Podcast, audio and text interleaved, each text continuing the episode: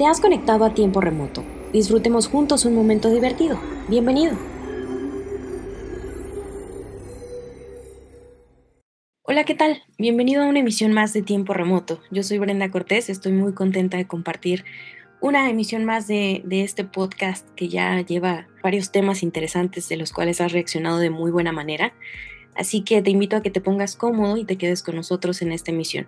Hoy conmigo está Oscar Hernández, Aldo Trejo, Ilse Villalobos, este gran equipo de Digitalism y traemos una sorpresa. ¿Cómo están chicos? Muy bien, muchas gracias, Bren. Aquí empezando la semana con toda la actitud. Perfecto, me da mucho gusto. Gracias. Muy bien. Pues gusto en saludarlos de nueva cuenta y vamos a comenzar con este episodio bastante interesante, ¿verdad, Oscar?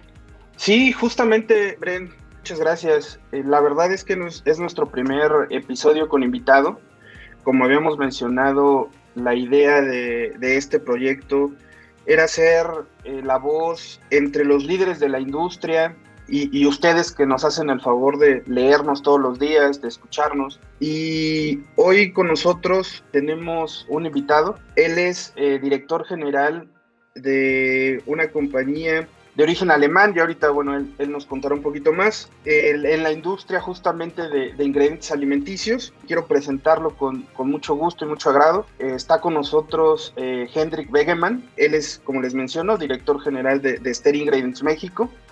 Y bueno, nos hizo el gran honor de abrir este, nuestra, nuestra columna de invitados. Queremos platicar con él de cómo, de cómo su industria se ha visto, cómo se ha movido en, esta parte digital, que es justamente la columna vertebral de, esta emisión.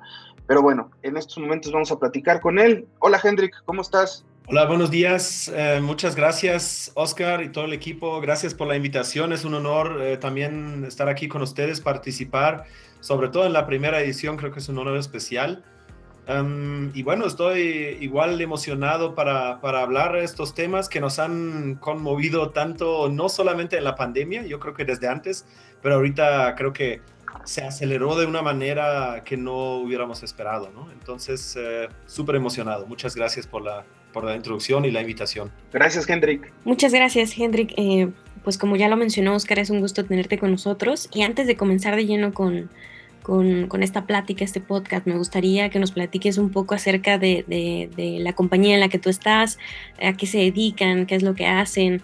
Y, bueno, para entrar ya definitivamente al tema de, la digitalización. Sí, de acuerdo, con todo gusto. Em, nosotros eh, en Stern Ingredients México somos la filial del uh, Stern Viviol Gruppe, es una empresa alemana con sede en Hamburgo. Eh, el grupo alemán existe desde 1980 y la filial aquí en México existe desde el 2009, donde también prácticamente desde el principio estoy aquí con la compañía, anteriormente en el corporativo. Em, nosotros nos dedicamos a la producción, el desarrollo eh, y comercialización al final de ingredientes para la industria alimenticia y somos una empresa líder en diferentes eh, sectores, ¿no? llámese las harinas de trigo, de maíz, panificación, lácteos, cárnicos, eh, delicatessen, salsas, etcétera, bebidas, suplementos alimenticios y muchas más, ¿no? Pero es para mencionar la mayoría y eh, tenemos también otras eh, filiales hermanas que están en otros países, no solamente estamos en México, sino también en Estados Unidos y prácticamente en, todos los continentes. Tenemos una presencia a nivel mundial en prácticamente todos los continentes. Um, claro, en, Asia, por ejemplo, también es muy, muy importante para el tema de los ingredientes alimenticios, ¿no? Claro. Perfecto, muy bien. Pues eh, con esto nos, nos ayudas a, entender un poquito más acerca de lo que hacen. De igual manera, bueno, si quieren conocer más acerca de, de este Ingredients México, pueden seguir sus redes sociales, LinkedIn, Facebook, ahí los pueden encontrar. Si desean mayor información de, eh, sobre ellos, sobre sus soluciones.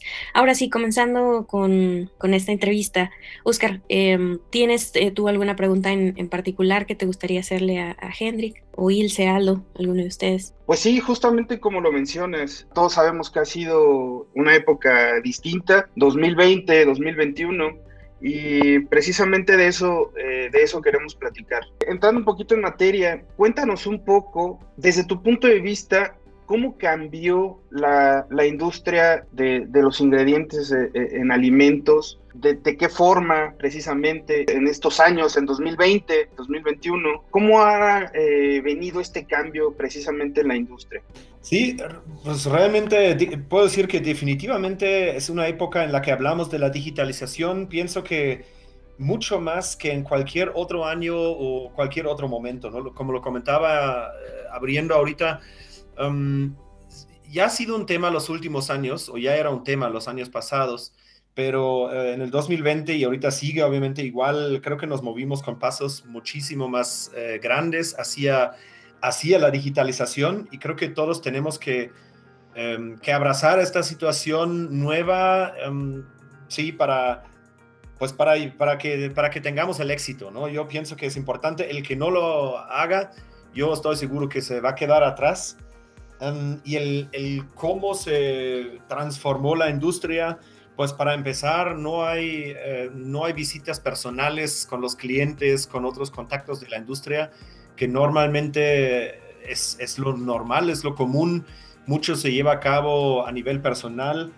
Um, ahorita todos son todas son conferencias virtuales, hasta exposiciones virtuales, ¿no? Que parece un juego de, computadora, ¿no? Pero realmente uno va, uno tiene un monito en la pantalla y va caminando eh, por la exposición.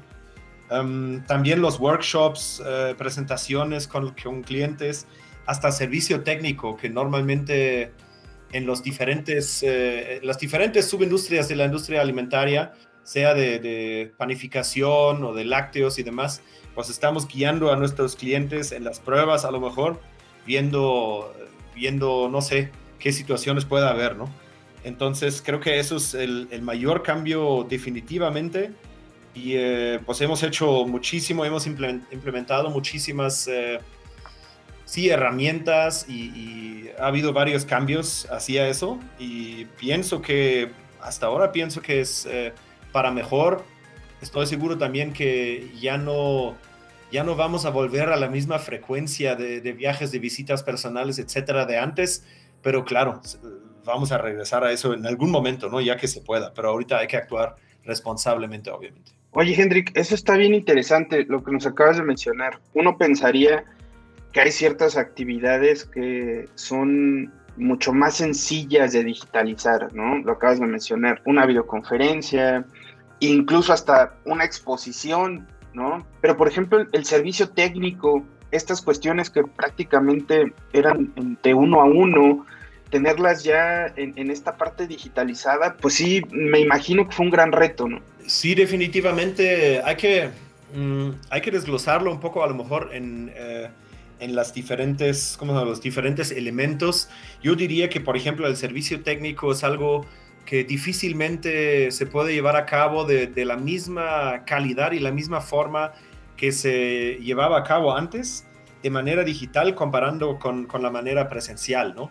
Pero hay, hay muchos otros, eh, cuando son, no sé, conferencias virtuales, pláticas comerciales, presentaciones, workshops, incluso tal vez las exposiciones, yo creo que de las exposiciones alguna parte sí se requiere otra vez presencial, otra parte a lo mejor se puede llevar a cabo mediante una llamada con mucho más participantes, es una, gran ventaja, pero estoy seguro que las, que las eh, conferencias, llamadas eh, comerciales, workshops, presentaciones, que ahí es incluso mucho mejor llevarlo a cabo de manera digital.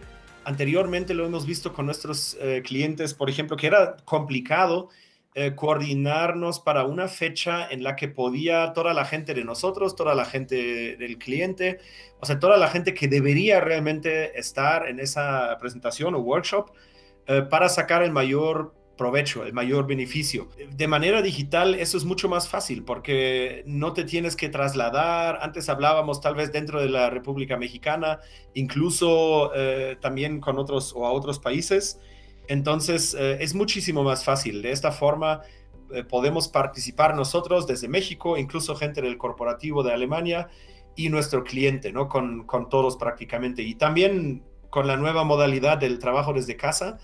Entonces, claro, mucha, o sea, más bien, no depende de dónde esté la persona, ¿no? Se puede participar desde casa, desde la oficina, nosotros igual, desde México, desde otro país abre, abre un abanico de posibilidades eh, impresionante. Perfecto, muchas gracias. Sí, ¿qué tal, Hendrik? Sí, ahorita que platicabas y hacías mención de los cambios y, que, bueno, estos cambios han tenido que hacer a pasos grandes, a pasos agigantados. No sé si en el consumo de los clientes, de tus clientes, con todos los cambios que hemos platicado, haya habido un impacto que a ustedes quizá les haya demandado el tener que voltear a ver otro tipo de ingredientes o el tener que desarrollar quizá ingredientes que tenían en radar, pero que ahora, bueno, pues hayan tenido que acelerarlo para poder justamente cubrir la demanda de ese mercado. Sí, estoy, estoy seguro que eh, ha habido cambios en el consumo, como bien dices, de los clientes, de nuestros clientes. que nosotros vendemos eh, industria. En primer plan, eh, pienso que aumentaron eh, los alimentos básicos como la tortilla de maíz sobre todo. Es un ejemplo, ¿no? Más que nada claro, también por la situación del, lockdown, como le dicen a nivel internacional, eh, parcial que hemos vivido, pero sí han tenido que cerrar negocios. Y no solamente hablo de los restaurantes, sino de los negocios en general, tiendas también.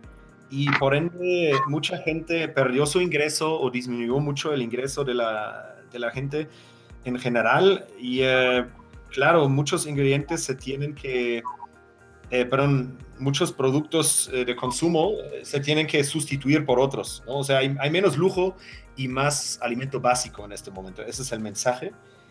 Y bueno, en segundo plan también aumentó mucho el delivery, tanto en comida preparada como de las tiendas y supermercados. Yo creo que también es un, un punto muy, muy importante porque para la industria alimenticia también significa pues un cambio de alguna manera en, eh, sí, en, los, en los volúmenes de cada, de cada producto que se consume, ¿no?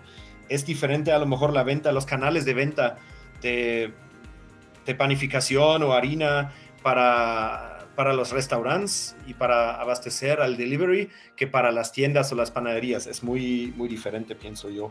Y bueno, yo creo que cuenta hoy en día el que quiere sobrevivir se tiene que meter al delivery hoy por hoy. Si no lo hace, em, muchos, creo que muchos sufren, muchos han sufrido, sean restaurantes o sean tiendas, ¿no? Pienso que es, es muy importante. Y bueno, algo, algo que se desarrolló a la par em, ahorita en la pandemia, que no solamente es con el tema de la digitalización, o no es con el tema de la digitalización, pero es el tema de la, em, de la reforma del etiquetado en México, con los sellos negros, como los conocemos comúnmente. Eh, seguramente todos ya lo han visto en, los productos alimenticios que se encuentran en el supermercado, aunque ahí, bueno, también hay, hay tendencias de, usar o ya no usar ciertos ingredientes. Ahí ha habido el mayor cambio en ese sentido. De acuerdo, además, em, haciendo referencia a este tema que mencionas del etiquetado, creo que también este reto es principalmente para, las compañías, pero también otro de los principales retos es que hay un consumidor mucho más preocupado por, por su salud, ¿no es así? A raíz de la pandemia surgió un, consumidor más preocupado por su salud, por, eh, más preocupado por ver a lo mejor sí este tipo de etiquetas y, conocer los ingredientes que, incluyen los alimentos que está consumiendo, ¿no es así? Sí, es correcto. Definitivamente em, definitivamente confirmo lo que, lo que dices. Eh, realmente espero también que eso sea algo que se, que se vaya a quedar, que realmente la gente siga, siga estando preocupada por, eh, por su salud y por la salud de su familia, siga leyendo etiquetas, fijándose qué ingredientes eh, traen los productos, sobre todo los, los, productos altamente procesados en la industria, que sí, que es, un, que es un factor, ¿no? Es un factor bastante importante para tener el sistema de tu, bueno, sistema de tu salud propia en el cuerpo, eh, para tenerlo lo más eh, fuerte y lo más preparado para cualquier enfermedad o cualquier ataque externo, em, preparado, ¿no? Eso, eso es, es importante y esperemos, esperemos que eso se quede, que eso siga. Totalmente de acuerdo.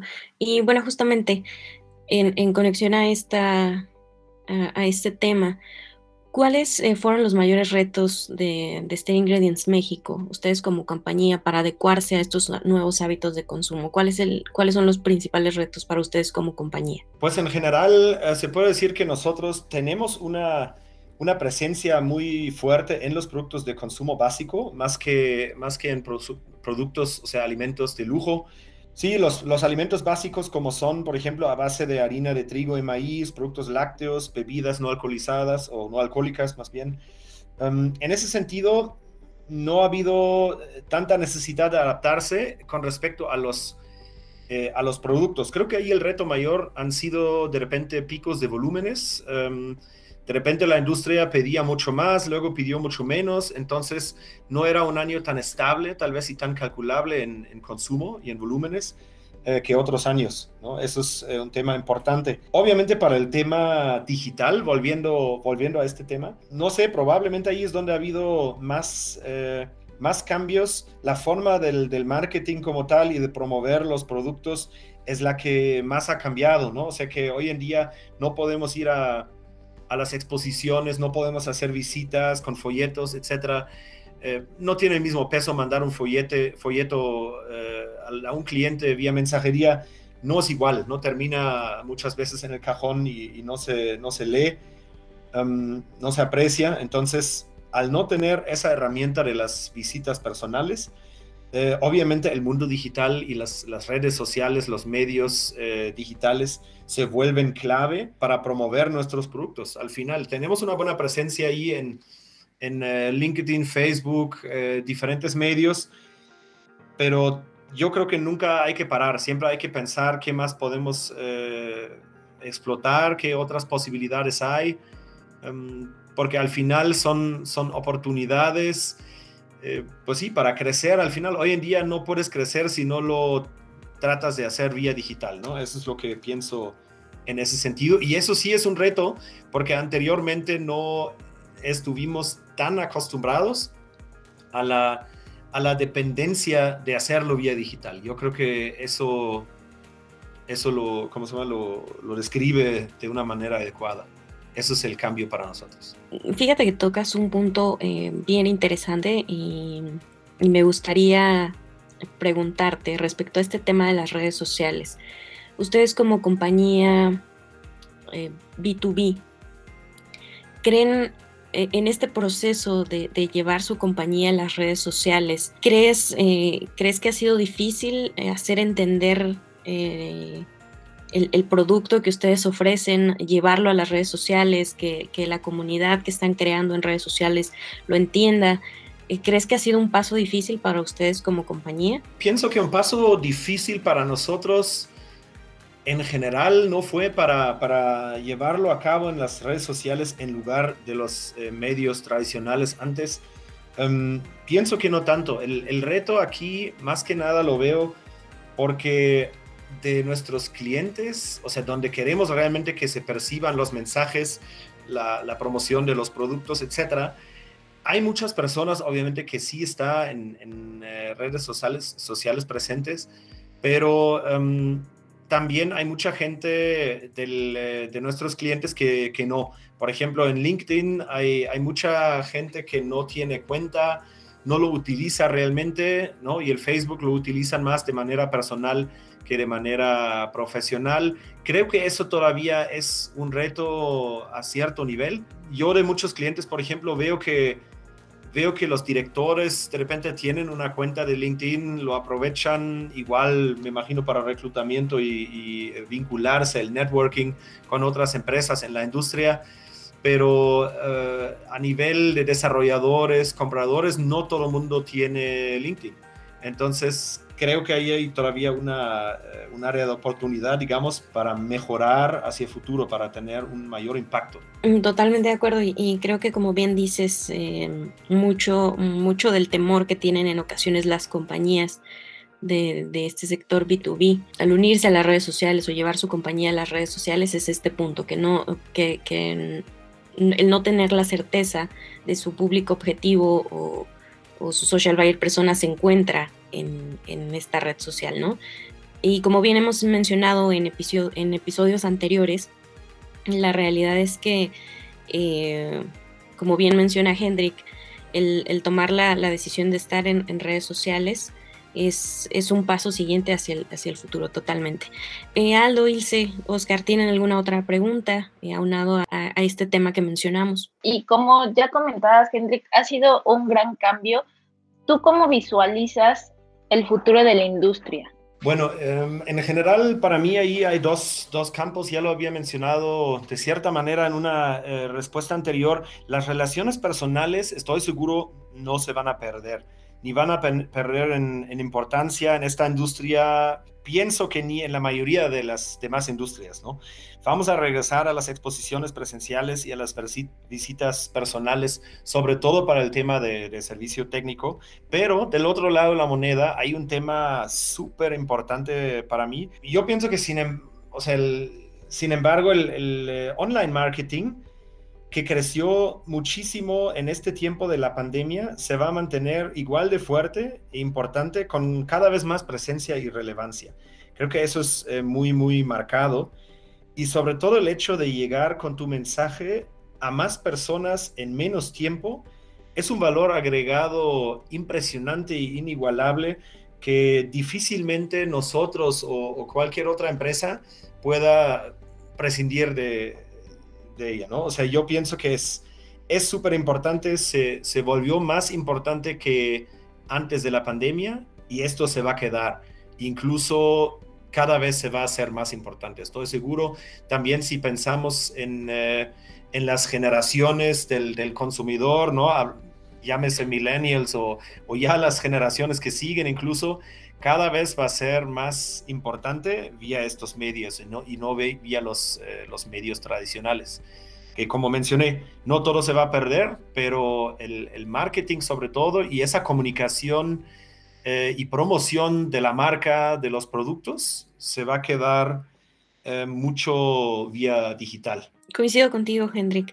En el, en el caso de, de, de, este tema, de cómo visualizamos el, el futuro de la industria, con este tema de la digitalización, eh, hablemos de, todas las formas de digitalización que, existen hoy en día. Desde tu punto de vista, ¿cuáles son los pilares a tomar en cuenta para, este proceso de transformación digital dentro de la industria? Pienso que nuevamente ya mencioné varios puntos previamente, pero obviamente... Eh, aquí otra vez contestando directamente la, la, pregunta, la importancia de la presencia en línea en redes sociales o bueno, dependiendo del negocio también hasta la venta online de productos o servicios digitales. Eh, no nos olvidemos de los servicios.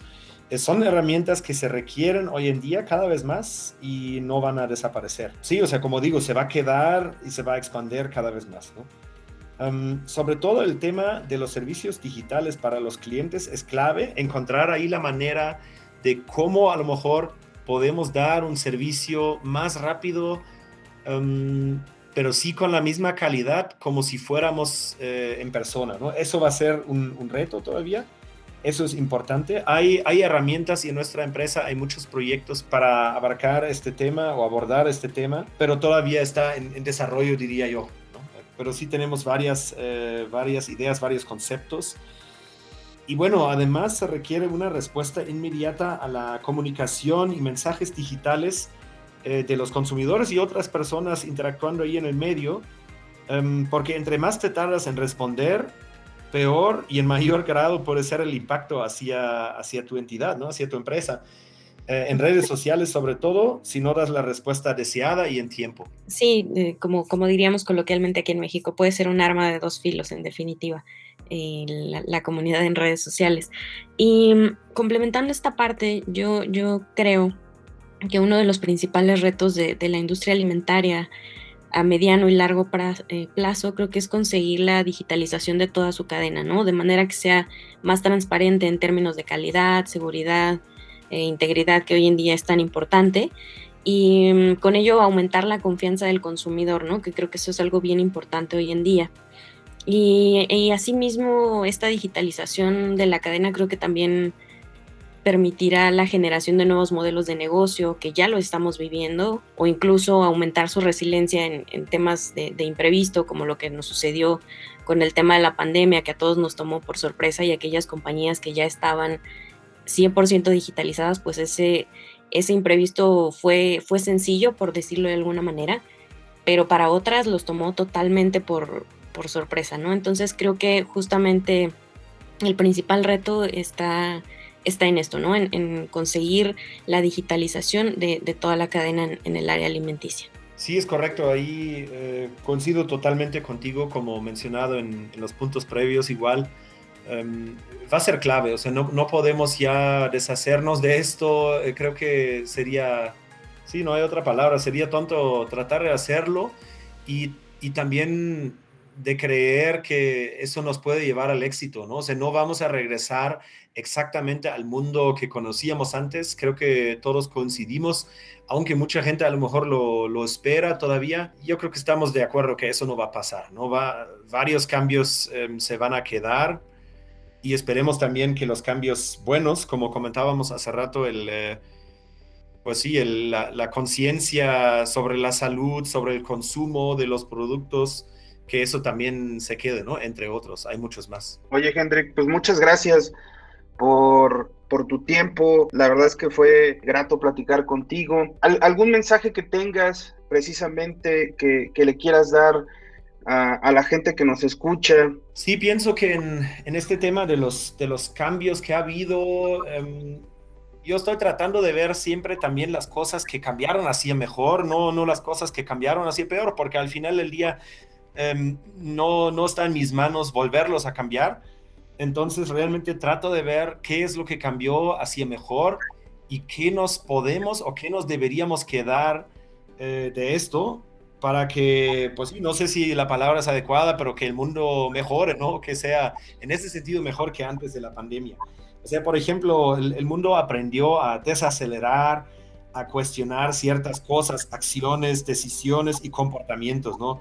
Comparado con, con antes, o, mismas acciones, decisiones y comportamientos de antes. Este tiempo, creo, nos, nos ha mostrado mucho a no parar, a no conformarnos con lo que conocíamos como, bueno, esas son las posibilidades, no podemos hacer más, ¿no? O sea, aprendimos a cuestionar, eh, no conformarnos. Sobre el trabajo, por ejemplo, el trabajo desde casa, entre otras cosas, antes mucha gente tenía sus dudas, decía, va a haber mucho abuso, em, no van a trabajar. Bueno, nosotros internamente en la empresa lo platicamos y, definimos o dijimos también, si la gente en, trabajo de casa no, no trabaja o hace otras cosas, pues ten por seguro que lo mismo va a pasar en la oficina también, ¿no? ¿Quién te asegura que estando en la oficina están trabajando 100%? Entonces, para mí, para nosotros es un tema de confianza y nosotros tenemos esa confianza con nuestros compañeros realmente se está haciendo el trabajo y nosotros no hemos visto ese tipo de abusos.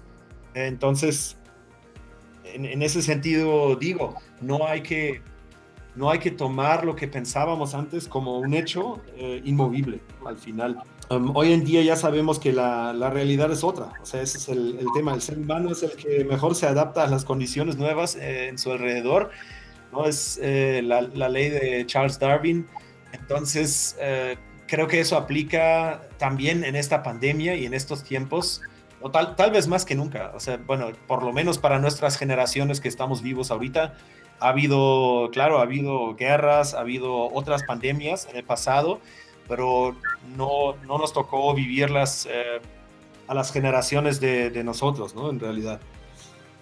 Eso sería como mi mensaje, que realmente se queden también ese tipo de nuevos comportamientos, o sea, de, cuestionar las cosas, no tomarlo por, por, un hecho. Muy bien, no sé qué te pareció este, Hendrik. Sí, en primera instancia, nuevamente muchísimas gracias por, por invitarme, por considerarme en, eh, en, sus podcasts. Sobre todo, pues, eh, como mencioné en la primera edición, es un gran honor.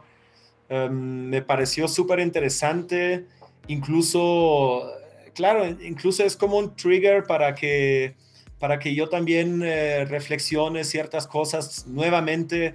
Siempre es bueno, yo pienso que siempre es bueno este intercambio, las preguntas, respuestas, etcétera. Creo que es, es vital para el mismo proceso que mencioné, de, seguir evolucionando, ¿no? ¿no? No quedarnos estancados en lo que, o como estábamos, ¿no? Antes de la, de la pandemia, por decir. Súper interesante el tema eh, nuevamente gracias y bueno, sería todo de mi parte. Muchas gracias, eh, Hendrik. Como bien menciona Oscar, creo que fue una, una, plática bastante interesante y estoy segura que a nuestra audiencia le, va a interesar y le va a gustar conocer esta perspectiva de, de la industria de alimentos de cara a, la era digital. Y con esto concluimos el podcast de, del día de hoy. Agradecemos mucho su participación constante en la escucha activa de, de nuestras ediciones de tiempo remoto y los invitamos a que nos escuchen en la próxima edición. Yo soy Brenda Cortés, fue un gusto haber estado con ustedes. Gracias Oscar, gracias Ilse, Hendrik, Aldo, fue un gusto estar este día con ustedes. Esto fue Tiempo Remoto, hasta la próxima.